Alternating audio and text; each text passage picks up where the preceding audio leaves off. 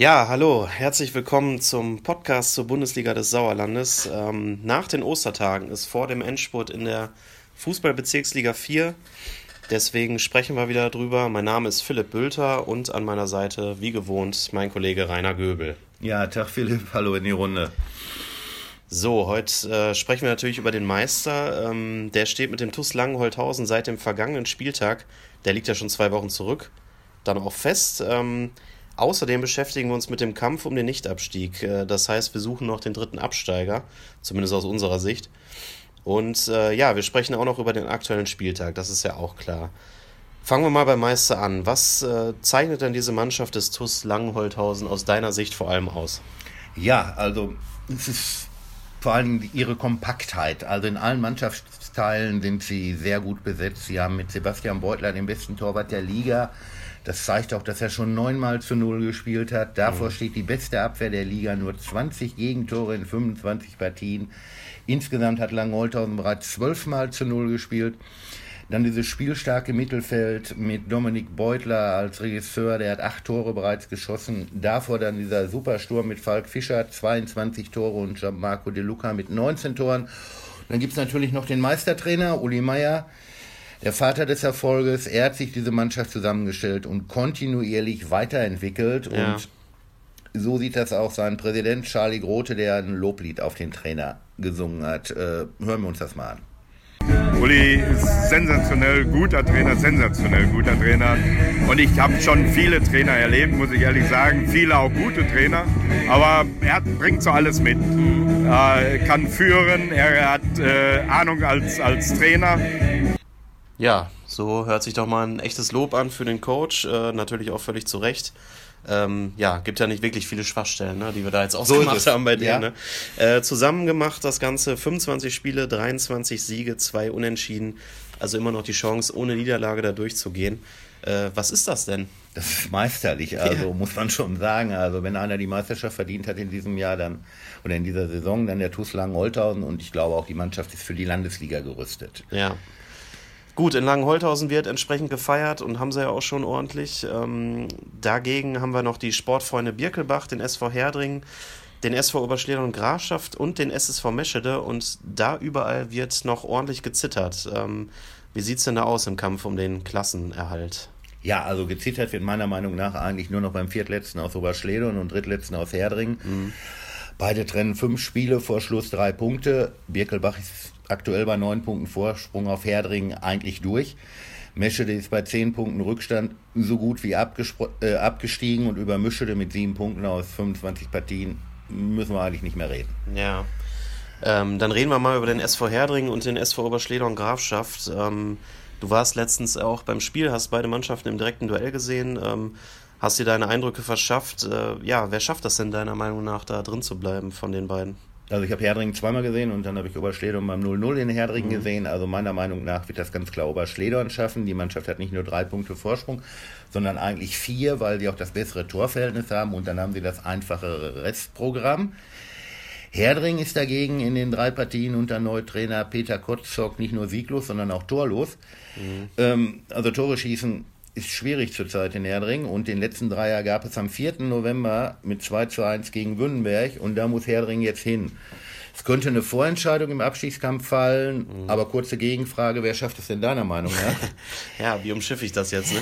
nee, also ich, ich finde zumindest, äh, ich würde das genauso teilen, also es sieht auf jeden Fall schwer aus für den SV Herdring. Ähm, äh, in Oberschledern wird ja auch weiter geplant, jetzt mit Trainer Sebastian Mayer. Ne? Ja. Man hat sich auf eine Verlängerung des Vertrages geeinigt. Ähm, gibt ja auch immer so eine gewisse Euphorie, finde ich. Und äh, ja, man kann sagen, die, das Team geht auf jeden Fall als Favorit jetzt in diese, in diese kommenden letzten Spiele. Ähm, also das ist schon klar. Ähm, ja, dann fangen wir doch mal an mit dem Spieltag und der mhm. ganzen Tipperei. Ähm, fünf letzter Spieltag schon. Äh, wie schon erwähnt, die FSV Bad Wünnberg, Leiberg spielt gegen den SV Herdring. Was ist denn dein Tipp?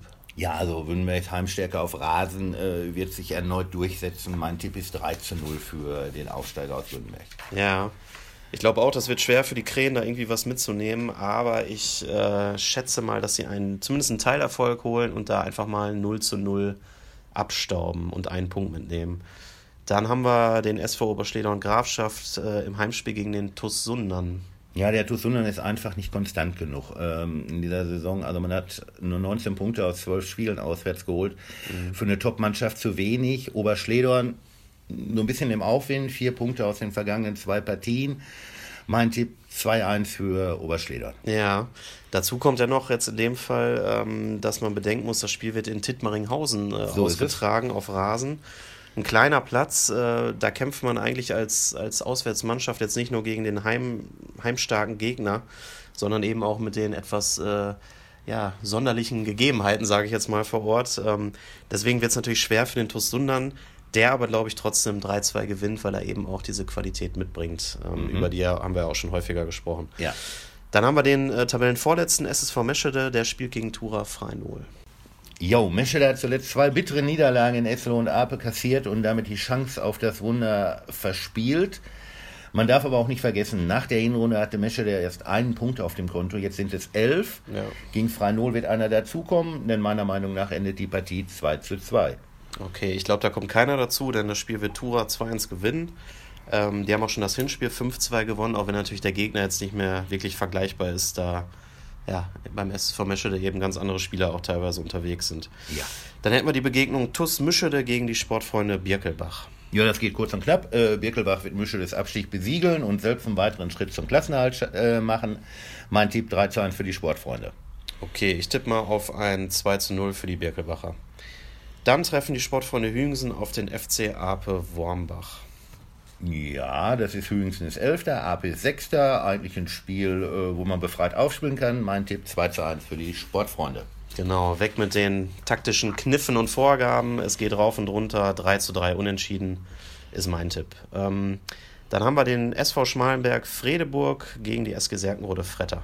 Ja, also das sind zwei richtig gute Teams mit Offensivpower. Schmalenbeck als Aufsteiger, Dritter. Serkenrode habe ich jetzt beim 3 zu 0 in Herdringen gesehen. Also wird ein torreiches Spiel. Schmalenbeck gewinnt mit 3 zu 2. Ja, fünf Tore glaube ich auch, allerdings in etwas anderer Verteilung. Ich sag mal, die Hausherren gewinnen 4-1. Mhm. Dann haben wir die Partie S äh, SUS Langscheid-Enkhausen äh, gegen den BC Eslohe. Ja, ähm, bei Langstadt ist irgendwie die Luft raus. Ähm, in den vergangenen fünf Spielen gab es drei Niederlagen. Bei Eslo dagegen zeigt die Kurve nach oben. Vier Sieger aus den letzten fünf Spielen. Mein Tipp 3 zu 2 für Eslohe. Okay, ich setze da mal auf ein 2 zu 2 Unentschieden. Dann sind wir den ganzen Podcast heute mit dem Meister angefangen und wie sich das gehört, beenden wir die Folge auch mit dem TUS Langen-Holthausen. Denn die Mannschaft äh, von Uli Meier empfängt am Sonntag den VfB Marsberg. Und man sollte den Marsbergern, glaube ich, zurufen, nehmt euch irgendwie frei für den kommenden Montag, wenn das möglich ist. Ja. Äh, denn nach dem überraschenden 5 zu 4 Erfolg des VfB gegen den TUS Sundern war ja, wie berichtet und lange schon drüber gesprochen, äh, der TuS Langholthausen eben vorzeitig Meister, hat gefeiert. Ja, und jetzt gibt es äh, folgendes Angebot von Langholthausens Präsident Charlie Grote an die Marsberger. Hören wir doch mal rein. Aber wenn die Marsberger hier übernachten wollen, können sie lieb gerne. Ja, da kann man sagen, klares Angebot, ja. äh, das sollte man nutzen. Das gibt auch eine extra Motivation für die Partie. Mhm. Wie geht die denn aus, Rainer? Ja, also Langholthausen mit das Punktspiel mit 3 zu 1 gewinnen und Maasbech dann die dritte Halbzeit. ja, das wäre doch auch eine gute Verteilung. Ich glaube auch, das wird ein munteres Spielchen. Ich tippe mal auf ein 4 zu 2 für den TuS Langholthausen. Genau, und im Anschluss kann man gemeinsam feiern. Äh, das macht es ja auch irgendwie aus in der Bundesliga des Sauerlandes. Äh, wir sagen einstweilen jetzt erstmal Danke fürs Zuhören, wünschen euch einen schönen Spieltag. Ciao, bis demnächst. Ja, macht's gut und Glück auf.